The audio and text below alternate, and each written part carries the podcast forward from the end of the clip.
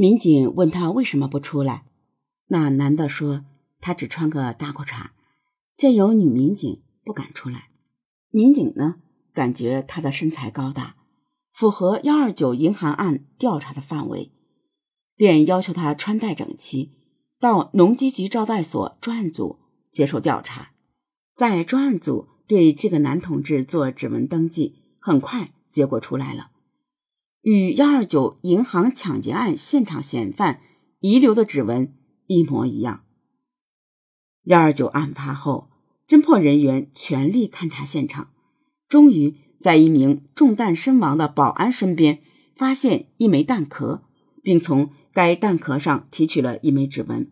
同时，刑侦人员也从其他爆炸装置上提取了两枚指纹，这些指纹成了公安人员。破案的珍贵资料。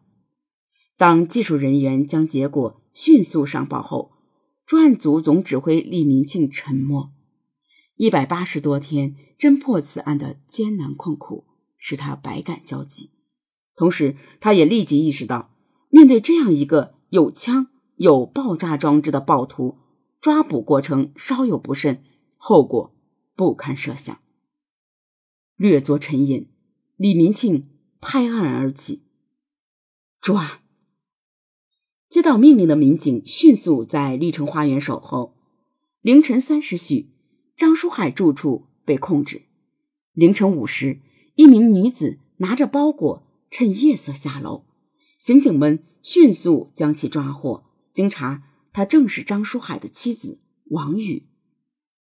王宇的包裹里装有猎枪一支，并有猎枪子弹。和步枪子弹二百余发及现金二十七点五万元，存折三十五万元。经过进一步调查，还从其住处找到警服和警帽以及大量的炸药，并发现六个作案分子签订的分赃协议。经审讯，王宇交代了其丈夫张书海伙同他人作案的犯罪事实。六时许。警方得到可靠消息，张书海已逃到平顶山。警方派出大批警车，迅速出击，直奔平顶山，全力缉拿张书海等犯罪嫌疑人。十三日上午十时许，郑州警方和平顶山警方在平顶山市部署了四道防线。六月十四日凌晨，张书海逃到平顶山市后，躲在一宾馆内，因此。警方排查多时，惊无所获。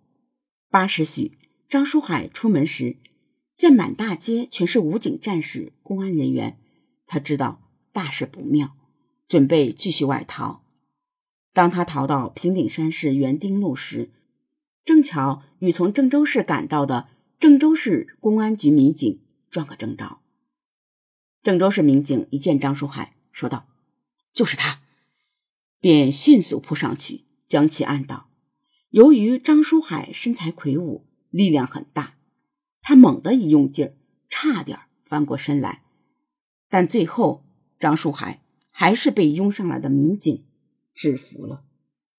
随后，武警专案民警依据张书海的供述，将在郑州市大同路开小诊所的嫌犯张玉萍及其丈夫抓获。张玉萍呢，是张书海的妹妹。公安机关呢，顺着线索势如破竹般的抓获了另外几名犯罪嫌疑人。但为什么这个犯罪团伙多是家族成员？张书海等人是如何抢银行的？抢银行时是如何分工、如何逃跑？他们是如何躲避公安机关长达半年的追踪？此案犯的主犯张书海是如何从一个农民？成杀人不眨眼的恶魔呢？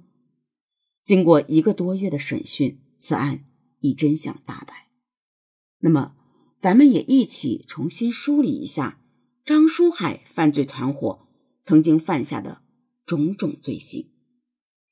今年三十八岁的张玉萍是张书海的亲妹妹，两人呢感情非常深厚。张玉萍卫生学校毕业后。认识了一个郑州的有妇之夫，在骗取了他的感情后，这个男人呢一走了之。无奈张玉平只好带着女儿一个人在郑州过，并开了个门诊部。一九九五年，他在京津花园买了套房子。就是在这种情况下，张书海投奔张玉平来到了郑州。开过照相馆、卖过麻将的张书海，始终呢都没有赚到钱，这给他的自尊心以很大的打击。与此同时呢，张书海被检查出患了糖尿病和高血压，这把张书海吓了一跳，因为他的母亲等家族成员都是患了这些病而度过。痛苦晚年的，再加上其他的一些社会不良现象对他的影响，张书海一下子想到了钱。但钱从何来？抢，抢钱需要人手。想来想去，张书海把目光转向了家族。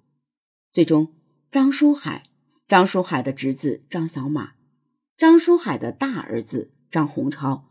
张洪超的同学张世静和张玉平组成了一个严密的犯罪团伙。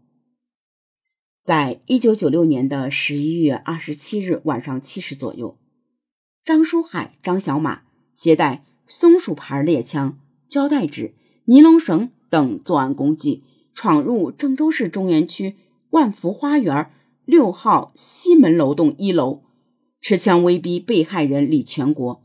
并用绳子及胶带将其捆绑实施抢劫，共抢走人民币一点五万余元、理光相机一部、手表两块、黑提包及铜佛像等物。张玉平在明知张书海、张小马等人为实施抢劫而准备工具的情况下，仍为其提供帮助，并在作案后得赃款一千元，并为其保管照相机等物。在一九九七年的夏天，张书海托王志坤将张志强从王国际处购得的一支盾牌机筒式五连发猎枪，以五千元人民币的价格卖给张书海。